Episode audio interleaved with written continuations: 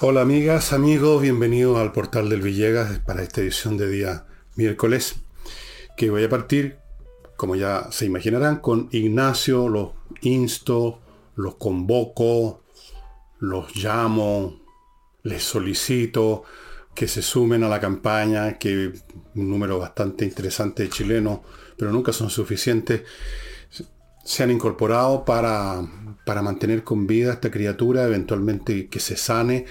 Requiere unos remedios súper caros, ya conocen la historia de esta enfermedad, la que se llama atrofia muscular tipo 1, etc. Es bastante tremendo estamos hablando de un bebé. Ahí está la cuenta, haga un traspaso, aunque sea un par de lucas, todo ayuda. Puede que usted ya haya dado, sé de una persona que ha dado dos veces 100 lucas o sea, ha dado un total de 200. No todos pueden dar 200, pero pueden dar 10, pueden dar 20, pueden dar 5. Todo ayuda, estimados amigos. Ahí están los datos. Segundo, mis libros. Este, que algunas personas me han dicho, lea otros pedacitos, pero la verdad, si sigo leyendo pedacitos, no van a necesitar comprarlo. Eh, la torre de papel, 9.900 pesos, súper entretenido estimados amigos, trata de mis escombros personales. Llamo escombros los libros que perdí, que olvidé, que no leí, todo lo que se perdió en mi vida como lector. Y los escombros del mundo, que son mucho más importantes, los libros que los quemaron, que nunca pudieron publicarse, que los, los retiró alguna policía de la, de las vitrinas antes que nadie comprara porque por razones políticas, los autores que perdieron, se murieron antes de poder a pesar de que prometían mucho, no, encontraron las oportunidades. Hay un millón de historias para que hablamos de todo lo que se perdió, de los libros escritos por filósofos y dramaturgos de la antigüedad clásica se ha perdido. Se calcula que el 90% de lo que alguna vez existió de las obras de Sófocles o de, de tantos otros historiadores, pensadores, retóricos, filósofos, etcétera, memorialistas. De eso y mucho más trata la torre de papel y créanme que se van a entretener mucho. Tengo ya el feedback de algunos lectores y les ha gustado muchísimo. La torre de papel además está a un precio muy especial, 9.900 pesos solamente, porque quise hacerle un regalo. Segunda cosa, el libro llega muy rápido a sus manos. Esto no es como comprar en Amazon o algo así, que hay que esperar, o en AliExpress, hay que esperar una, una semana, a veces dos semanas. De un día para otro en Santiago y en provincia, dos, tres días top. Y les recuerdo además que este jueves a las ocho y media en la Casa del Jamón va a haber un espectáculo de flamenco, como ya es tradición.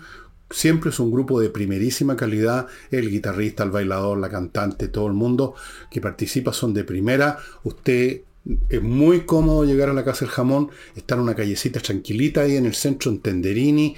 Al frente, por Agustinas, hay un estacionamiento subterráneo que quedará unos no sé, 50 metros de la entrada de la Casa del Jamón. Llega cómodamente, se va cómodamente, vaya reservando mesa en este teléfono para tener una para poder comer, beber cómodamente, ver el espectáculo, oír el espectáculo, etc. Eso sería la introducción al programa de hoy. En la, más tarde, al final, les, les tengo una buena noticia a propósito del libro.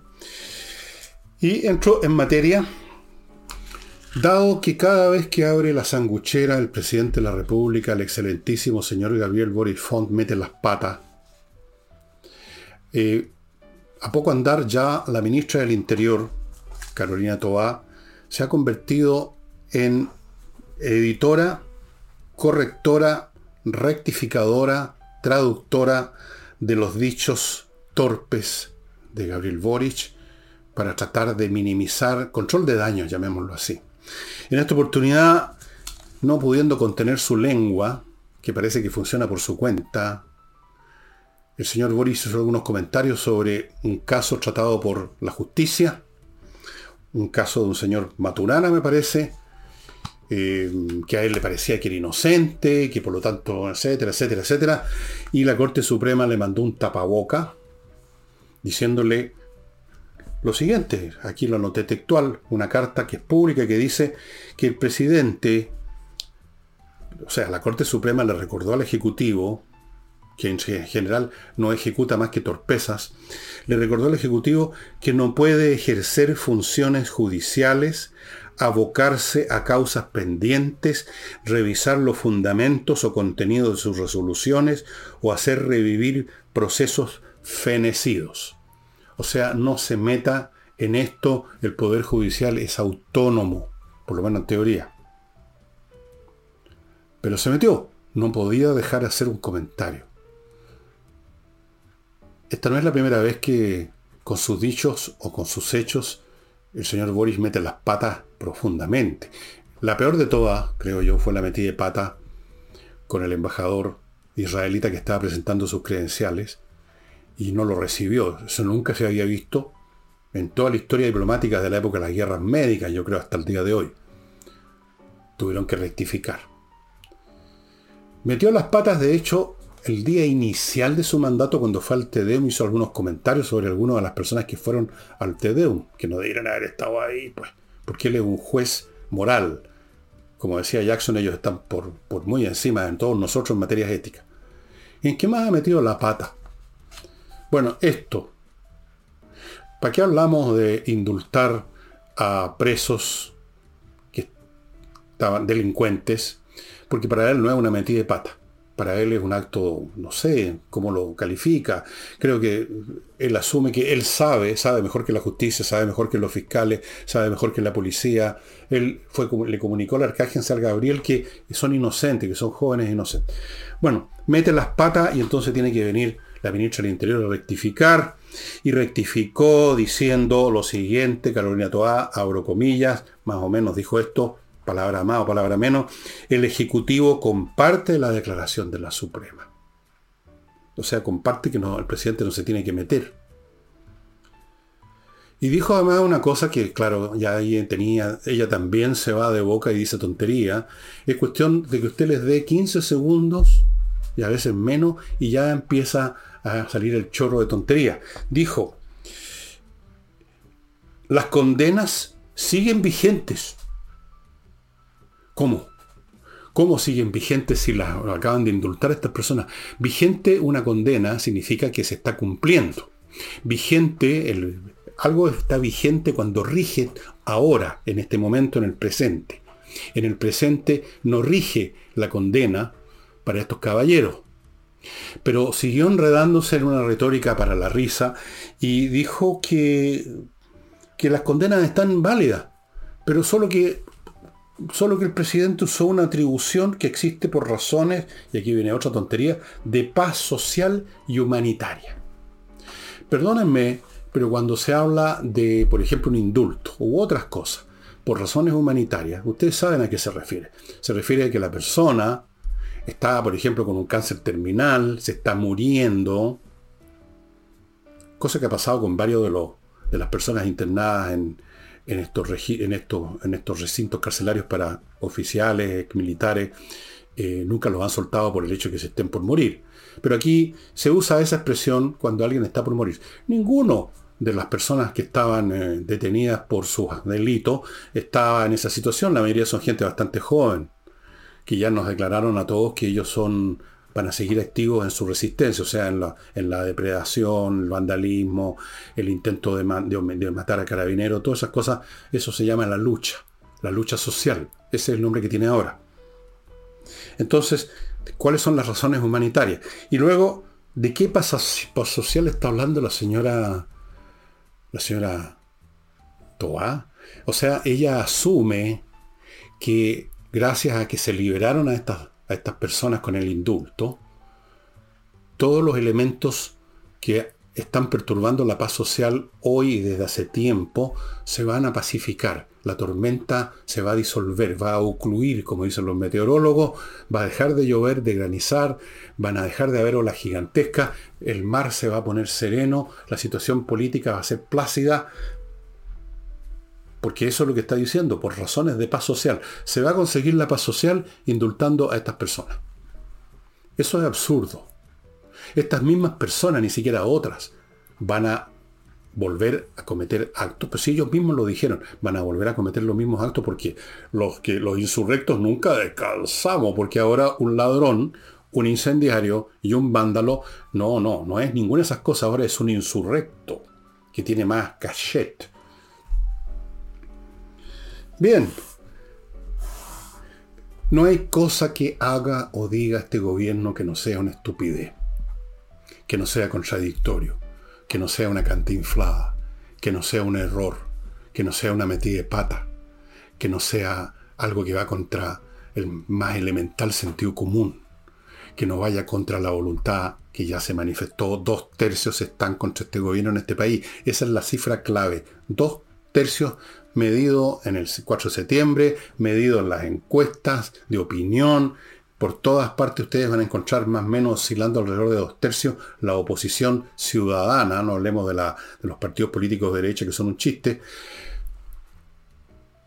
Eso es, eso es por razones de paz social. Señoras, señores, se ha reiniciado, se ha iniciado más bien dicho, la paz en nuestro país porque liberaron a 12 delincuentes. Voy a mi primer bloque, estimados amigos, para cambiar un poco de tema. Entrena inglés. No olvide esta dirección, entrenainglés.com, que tiene profesores de inglés, que da clases online, que por todas las razones entrega una enseñanza de inglés súper eficaz y que ahora está anunciando un plan de verano de 24 clases por 397 mil pesos, que lo van a dejar a usted tiki-taka en inglés. Consulte, si quiere consultar algo, en el correo coordinación arroba entreninglés.com o entre el sitio de ellos y vea más detalles.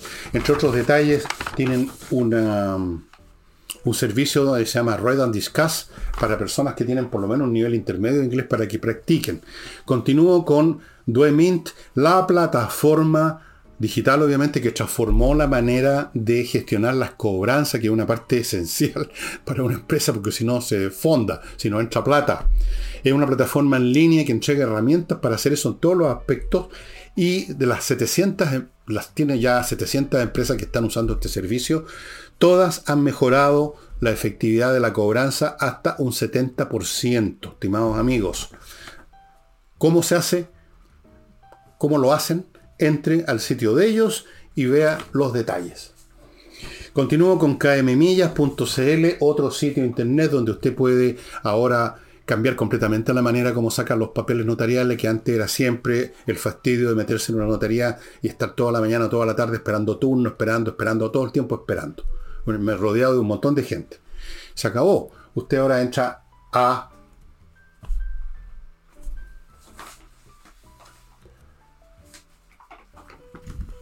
a notariospress.cl y simplemente ahí hacen los papeles, llenan los datos y ellos llevan a cabo la operación y usted tiene que ir a la notaría a recoger el papel.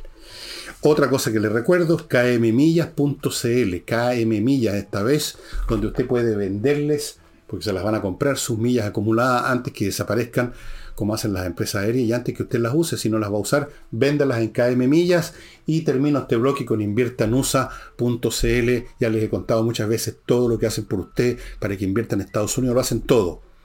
Desde luego ofrecerle montones de opciones inmobiliarias, miles de franquicias, le abren cuenta corriente en banco norteamericano, le consiguen crédito, le consiguen viceresidencia, lo asesoran, lo ayudan a constituir empresas, el paquete completo. Inviertanusa.cl. El gobernador de la zona de la Araucanía, la región, don Luciano Rivas, refiriéndose a estos indultos cuyos efectos políticos reverberan todavía y van a seguir reverberando y han producido efectos, dijo, no va, lo dijo muy fino, ¿ah? no se va con eso en un buen camino, Menos cuando se estaba trabajando en un acuerdo sobre seguridad. O sea, una cosa bastante obvia. Y luego agregó lo que yo califico como un, sarcasmo. Dijo, ojalá que la ley de reparación para las víctimas de tipos como estos, por ejemplo, tenga la misma eh, apertura y velocidad con que se llevaron a cabo los indultos. Por supuesto, este caballero, como se llama don Luciano Rivas, sabe perfectamente que eso no es posible, porque el indulto dependía de una sola persona, del presidente, que en un momento dado dice los indultos y se acabó, no hay que hacer ningún trámite, lo decide él, pega un telefonazo y se acabó la cuestión, mientras que lo otro es una ley. Entonces tiene que llegar a, ser votada, discutida, así que...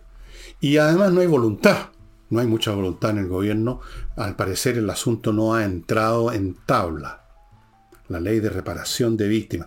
Por lo demás, yo quiero insistir en un punto que he hecho en otras oportunidades, en el sentido de que es realmente poner el mundo al revés el que se estén enfocando los delitos, los crímenes, por ejemplo, cometidos por la CAM, desde el punto de vista de cómo compensamos a las víctimas en vez de perseguir en serio a los victimarios, porque aquí están, todos sabemos, la policía y los militares están, por así decirlo, como palitroques, haciendo una especie de acto de presencia que ahora no sirve para nada, eh, muy puntualmente, con algún delito puntual, si es que detienen a alguien que justo estaba ahí, que justo lo, lo pillaron, como si fuera un delito común, ya. Pero esto es una cosa completamente distinta, se sabe perfectamente quiénes son los dirigentes de la CAM, dónde están, dónde se mueven, eso, de inteligencia de, eso hay hace rato, muy completa les puedo asegurar, y no se les va a buscar. Habría que ir a buscar a los victimarios, habría que terminar con los victimarios y no estar discutiendo leyes para apoyar a las víctimas. Está bien que se les apoye, pero eso no es, perdónenme, pero lo primero es lo primero. Ir en busca de los victimarios. Bueno, no va a suceder, no sucede nada de todas estas cosas. Nuestro país está todo al revés, todo al revés. Y además es un gobierno de mentirosos, el señor Boris miente todos los días, dice una cosa, hace otra, o dice otra, y se da vuelta y se da vuelta. Teniendo eso sí, notoriamente, creo yo, una cierta dirección que es la de la revolución. Sí, eso él no lo ha cambiado. Él es un tipo confuso, vacilante, oportunista y mentiroso, pero no ha dejado de ser un revolucionario, no ha dejado de querer echar abajo el modelo neoliberal, no ha dejado de querer construir no se sabe qué pacotilla, no ha dejado de querer impulsar una nueva constitución, ojalá lo más parecido posible a aquella que rechazó la ciudadanía. Esa es, por así decirlo, su brújula, media desfocada, se mueve mucho, pero en general, si tiene una dirección, Boris es esa. Todo lo demás, incluso podríamos decir, no, no es que sea vacilante. Todo lo demás tiene que ver con una gigantesca campaña de encubrimiento. Esta es una revolución que no se puede hacer desnudamente, claramente a la vista de todo el mundo. Se tiene que hacer a escondida, se tiene que hacer con, con tergiversando, mintiendo, ocultando, encubriendo, mañoseando, comprando votos en el Congreso de una forma o de otra. Para eso se encarga la señora Uriarte es una revolución hecha, como dijéramos, en el sótano, para Callao. Y eso quizás sea la explicación de todo lo que vemos de Boris, solo que a veces se le pasa la mano y digamos traiciona precisamente esa condición suya por hablar de más. Si fuera más inteligente, se quedaría callado, hablaría, mentiría el mínimo absolutamente necesario para que no se pille que está mintiendo. Pero se le va la mano, porque no calcula. Vamos a otro tema. A propósito de genio resplandeciente, vamos al ministro Grau de Economía, que se recibió de economista en la Universidad Los Patitos, entiendo. Bien. Dijo una cosa, estimados amigos, que realmente debiera ir a ese libro, no sé si existe todavía, de cosas extrañas, de frases absurdas, eh, increíbles. A propósito de la baja de la economía en noviembre, cosa que ya se conversó en este programa hace unos días atrás, dijo lo siguiente, la caída del 2,5% en noviembre, dijo, es un recordatorio que seguimos en proceso de normalización. ¿What? Repito, porque a lo mejor usted piensa que yo leí mal o usted entendió mal. La caída del 2,5% de la economía en noviembre es un recordatorio que seguimos en proceso de normalización.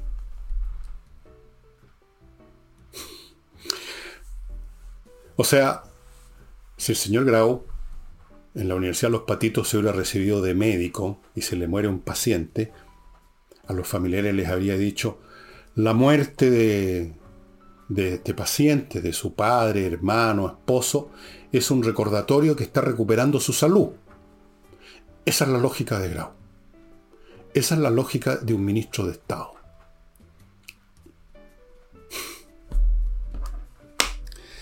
Bueno, ¿qué más se puede comentar de esto?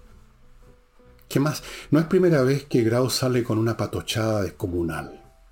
Pero yo creo que esta batió el récord. Es para el libro de Guinness. Ahora me acordé cómo se llama. El libro de Guinness de las cosas raras, extrañas, absurdas que han ocurrido en este mundo. Caída del 2,5% de la economía en noviembre es un recordatorio que seguimos en proceso de normalización. O sea, ahora, si uno, si uno trata de ser buena onda e interpretar, tratar de mm, buscarle así, lo que hace la señora Toa con el, ha dicho el presidente, a lo mejor lo que el hombre, con su sinceridad, lo que dijo, lo normal ahora es que la economía baje. Lo normal es que con nosotros la economía se va a la cresta. Así que por eso que la baja del 2,5% tiene que ver, nos recuerda que estamos en un proceso de normalización. La normalización propia de nosotros, que es la ruina de las economías. A lo mejor quiso decir eso. En su, en su fuero interno, digamos, y se le salió de esta manera. Entonces, ¿ah? o es el médico que dice la muerte del paciente es un recordatorio que se está mejorando. ¿Cuál de las dos opciones cree usted que es? Se lo dejo a su juicio, estimado amigo. Y antes de continuar, vamos a Oxinova, este producto mágico, este polvito que viene en un sobre, que se junta con agua, en una media hora más o menos se forma una colonia de bacterias aeróbicas. Usted echa esto, lo vierte de ahí donde están los peores olores en su casa, por ejemplo un pozo séptico, si tiene pozo séptico en su en la playa o donde sea en el campo, y los olores se van porque estas, bacterias destruyen a las bacterias que producen el mal olor porque el mal olor lo producen otras bacterias que al entrar a descomponer el material orgánico producen los gases del mal olor, el ácido sulfídrico y otras cochinas por el estilo. El, famoso olor apeo que llaman, es eso, ácido sulfídrico. Em, súper fácil de usar, súper eficiente. Oxinova se compra en el sitio de ellos solamente. Continúo con Espacio Ajedrez.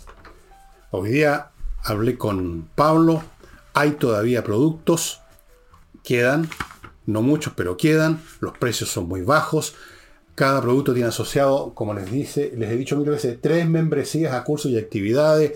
Los cursos se están iniciando o están por iniciarse. Hay para todas las edades y de todos los tipos. Amigos, dése una vueltecita por espacioajedrez.com y vea que hay en vitrina. Más de alguna cosa interesante para usted o para ese niño habiloso que usted quiere conservar como niño habiloso, que no se pasme con los demás. El ajedrez es ideal para eso.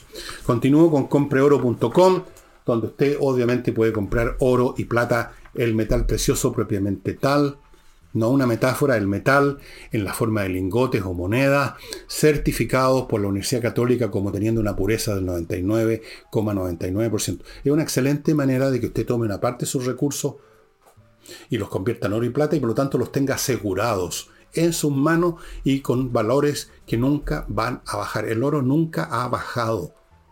Puede cambiar su relación de precio. En general es una 15 con la plata. De repente una 14, de repente una 20. Pero en general se mantiene siempre muy alto. La plata también en su relación con el oro. Y sobre todo con los demás valores.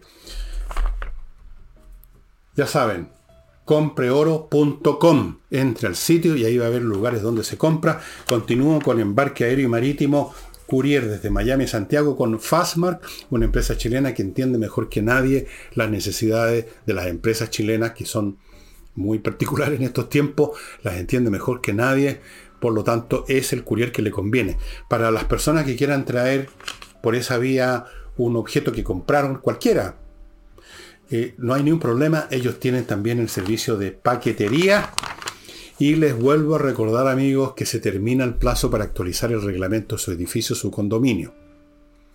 actualizarlo en relación a una ley nueva sobre edificios de condominio que se promulgó hace ya muchos meses.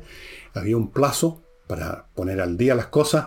Se está acabando, si es que no se acabó ya, con el fin del año 22. Rápidamente, amigo, póngase en manos de actualiza tu reglamento. Esta gente son profesionales, saben hacerlo, no es fácil. No se meta en lío. Actualiza tu reglamento.cl. Esta actualización es obligatoria. Em, bueno, dejemos al ministro Grau a ver con qué nos va a salir la próxima vez. Eh, les cuento a propósito de la guerra entre Rusia y Ucrania. Yo les he dicho muchas veces que los rusos están dando muestra de todos los déficits que tienen esa nación en general y su aparato militar en particular desde siempre. Y ahora les quiero contar otra cosa. Vi un video que mandó, no sé a quién, pero me llegó a mis manos, de una señora rusa, bastante joven, una mujer de unos 30, 35, 40 años por ahí, y nos cuenta de su hermano. Nos cuenta que su hermano lo reclutaron en octubre del año pasado. No, no dice si fue voluntario o lo, lo, reclutaron, a mí me suena como que lo, lo llamaron a formar fila. Prácticamente sin entrenamiento lo mandan al frente.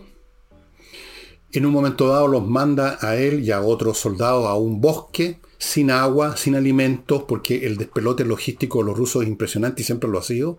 Están ahí a medio morir saltando varios días. Logran conseguir algo de agua y comida. No sé si nos explican si robándole a alguien o no. Después los mandan, así en esa situación, los mandan al frente. Están ahí en una parte más o menos tranquila al frente y luego los mandan a una zona bastante activa, una zona que estaba lo que se llama bajo control de fuego los ucranianos. Bajo control de fuego una zona donde la artillería tiene alcance para llegar y además tienen todo el, lugar, digamos, medido, controlado, de manera que ellos pueden poner un proyectil donde quieran. No, no, no, no disparar a la zona al azar, sino que pueden disparar a este punto. Este. Los mandan ahí, empieza el bombardeo, salen, esto lo cuenta el hermano, y la hermana nos cuenta toda esta historia. Salen arrancando, dice el soldado, mientras caen los obuses. Uno de ellos, uno de esos obuses cae cerca de él. La explosión lo lanza por los aires, la onda choque. Afortunadamente para él no, lo, no, le, no, le, hizo, no, le, hizo herida ninguna esquila de la bomba, pero la concusión lo dejó muy jodido de salud eh, en, todo, en muchos aspectos que él detalla.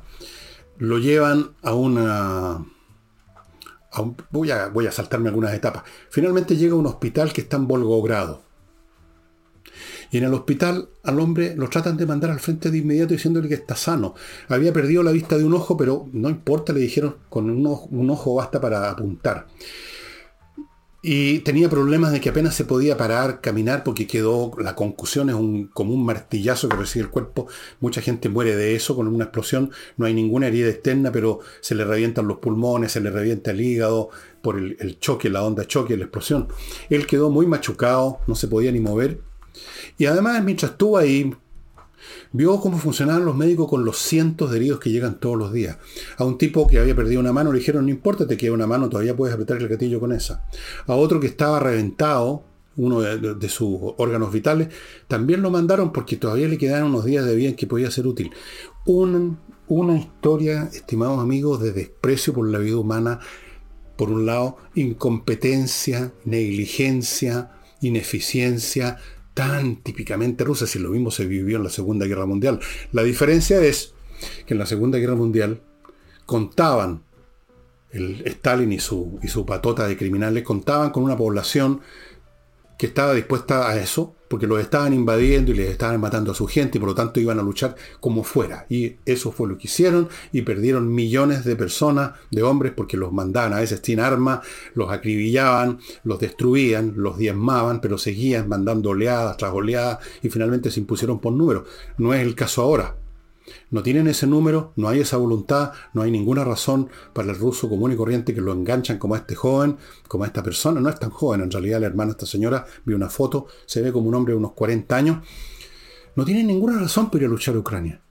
De repente les aparece Putin y les dice que hay que ir a desnazificar Ucrania y los manda. Así. A muchos de ellos no les dan ni botines, ni uniformes, ni nada, porque nunca existieron esos equipos, se los robaron algunos oficiales o se robaron la plata y nunca se produjeron esos artículos, ya les he contado de eso. Es muy interesante este video que debe haber sido hecho por una señora rusa, por esta rusa, muy desesperada y cabreada para atreverse a hacer eso. Porque en Rusia hay, como en los viejos tiempos comunistas, hay si usted se sale de la línea oficial.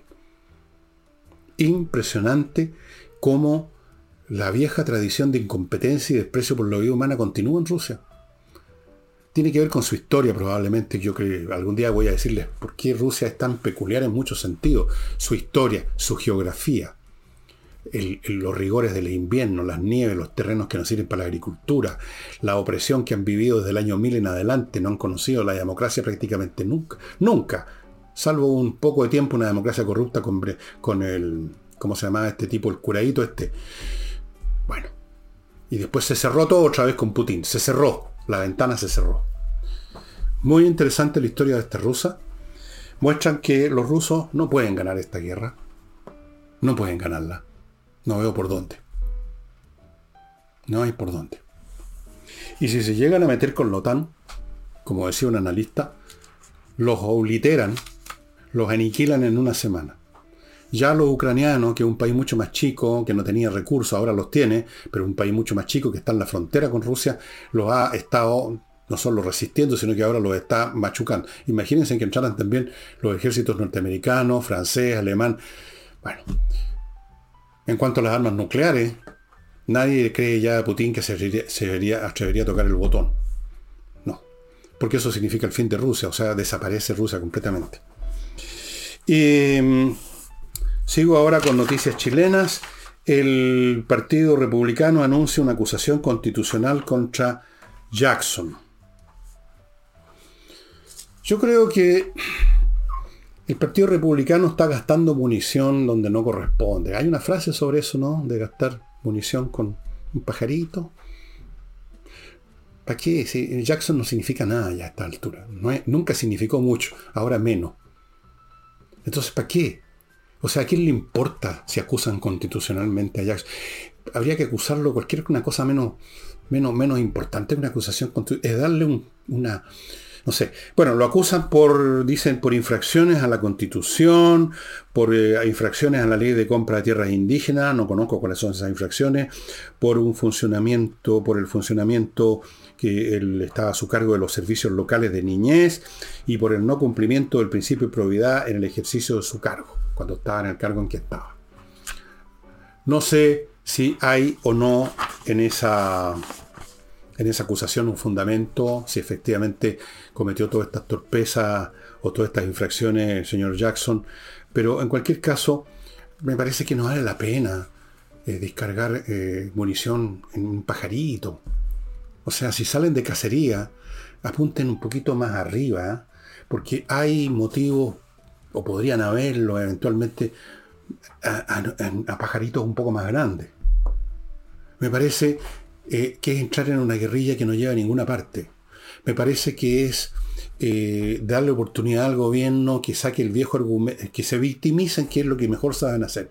Nosotros, acusados por la derecha fascista, por los nazis que iban a invadir Polonia, de acusación constitucional, ahí están los fachos de nuevo.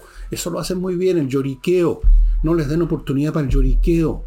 Guárdense la acusación constitucional para las cosas importantes, para los blancos que valen la pena, cuando valga la pena. No gasten la munición. ¿Cómo se dice? No me acuerdo la frase exacta, pero usted quizás se debe acordar. No gastar munición en... Es como salir con, con un cañón para dispararle una laucha. O sea, es desproporcionado. Amigos, tepille.cl, la empresa de vigilancia dedicada a vigilar las casas corporativas, las casas matrices, los edificios las empresas. tpille.cl que tiene un equipamiento fantástico que ustedes pueden verificar, no tienen para qué creerme, entren a y vean la sala de control donde esta gente no solo pilla, sino que disuade a los delincuentes. Continúo con Hey, el, el corredor más rápido de Chile para vender bienes inmobiliarios, por las razones que le he dado mil veces. Y finalmente, amigos, miclimo.com, la mejor em, la mejor climatización que ustedes puedan encontrar. Y ahora les quiero dar una, a propósito del libro, voy a mostrarles un libro que ya les mostré, pero para hablarles de otro libro, que es una versión un poco más chica, más manejable de esto. ¿Se ve bien? Sí. Historia Naval de Chile, una narrativa en imágenes. El, el texto y los dibujos son de Tomás Schlack Casacuberta. Esto fue editado por la Corporación del Patrimonio Marítimo de Chile. Esta edición que tengo aquí en mi poder, que me la regaló el, autor, la tiene en su poder la Armada y se la regala a personas que van a alguna, algún evento, alguna cosa, un asunto corporativo, digamos así, de la Armada. Pero con los mismos dibujos, con el mismo texto, hay una versión un poco más manejable y a un precio muy ridículo, porque son dos tomos igual que esto, son dos tomos, a 28 lucas en el patrimonio, en la Corporación del Patrimonio Marítimo de Chile. Yo les dije la otra vez que iba a intentar averiguar cómo, si usted no es de Valparaíso, puede conseguir estos libros. Ya tengo información. Amigos, si ustedes quieren conseguir esta versión un poco más manejable, pero igual de buena que esta, un poco más chica, un poco más liviana. Todo lo que tienen que hacer es mandarle un mail a la siguiente dirección, que espero esté saliendo y si no, anótenla, secretario arroba patrimonio marítimo.cl. Secretario arroba patrimonio marítimo.cl. Se comunican con la persona, con el secretario, y él les va a contar los detalles de cómo hacerlo, a quién mandarle la plata, cuál va a ser el mecanismo de entrega, todo eso ustedes ahí averiguan los datos. Es un libro que vale la pena tener a los amigos que les gusta la historia marítima, específicamente la historia marítima de Chile además, que les gusta ver un libro bien hecho, con buen texto, con buenos dibujos, entretenido y que tiene que ver con nosotros. Entonces, ya saben, mandan un mail y le dicen, señor, me llamo Juan Pérez y quiero comprar el libro, ¿cómo lo hago? Manden ese mail a secretario arroba y eso es. Y eso es todo por hoy, estimados amigos. Mañana jueves sí contamos con la presencia de Nicole Rodríguez. Hasta entonces nos estamos viendo.